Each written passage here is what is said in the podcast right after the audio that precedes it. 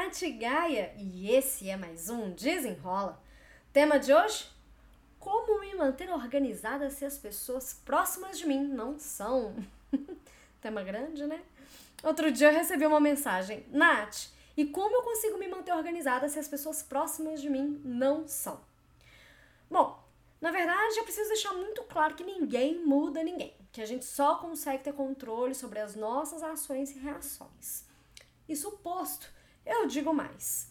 Outra coisa que é importante deixar claro: não use a desorganização dos outros como desculpa para você não organizar suas próprias atividades. Isso também é bem importante, porque às vezes você fica querendo manter as coisas muito organizadas e tudo, aí as pessoas próximas de você não são organizadas, você fala, ah, mas já que tá bagunçado, já que não tá organizado, então vou parar de me preocupar. Não use os outros como desculpa para você não se organizar. Mas vamos lá, realmente, né, se a gente não se preparar para lidar com a desorganização do outro, a gente pode sofrer as consequências, né? Então eu quero dar aqui três dicas para vocês conseguirem se manter organizadas. Primeira dica: nunca programe 100% do seu tempo. É essencial você deixar um tempo livre no seu dia para imprevistos. Vamos supor que a pessoa que é desorganizada, que está aí próxima de você, seja sua chefe, sua líder. E aí, como ela não se organiza, ela te manda demandas muito em cima da hora, é tudo muito urgente, né? Então você tem que ficar lidando com imprevistos o tempo todo.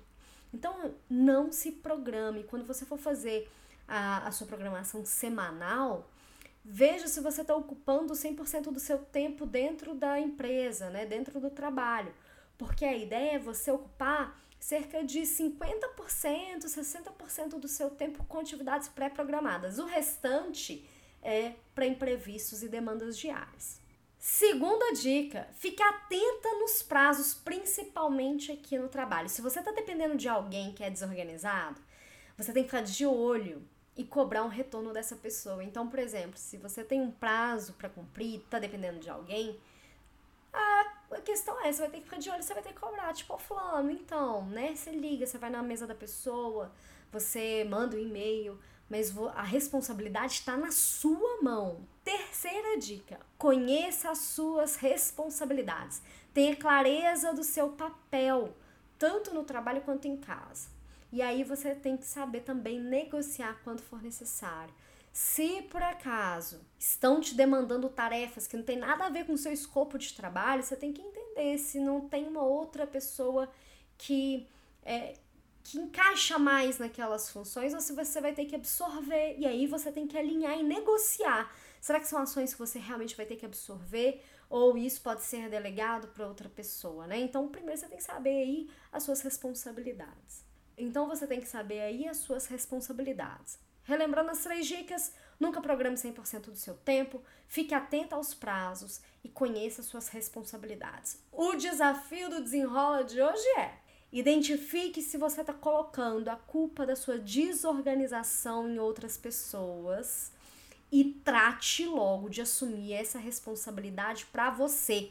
Enquanto você não assumir a sua responsabilidade na sua organização, você não vai conseguir mudar seus resultados. Coloque a responsabilidade na sua mão. E aí você vai ter o controle e vai parar de ficar usando os outros como desculpa. Coloque essas dicas em prática e veja se você vai continuar sofrendo as consequências das pessoas desorganizadas ao seu redor ou se as coisas vão melhorar, tá bom? Qualquer dúvida, qualquer dica, qualquer sugestão, você sabe onde me encontrar. Me manda aqui, Nath, eu tenho uma dúvida, por que você não fala disso no Desenrola? E eu vou aceitar a sua sugestão com o maior amor do mundo.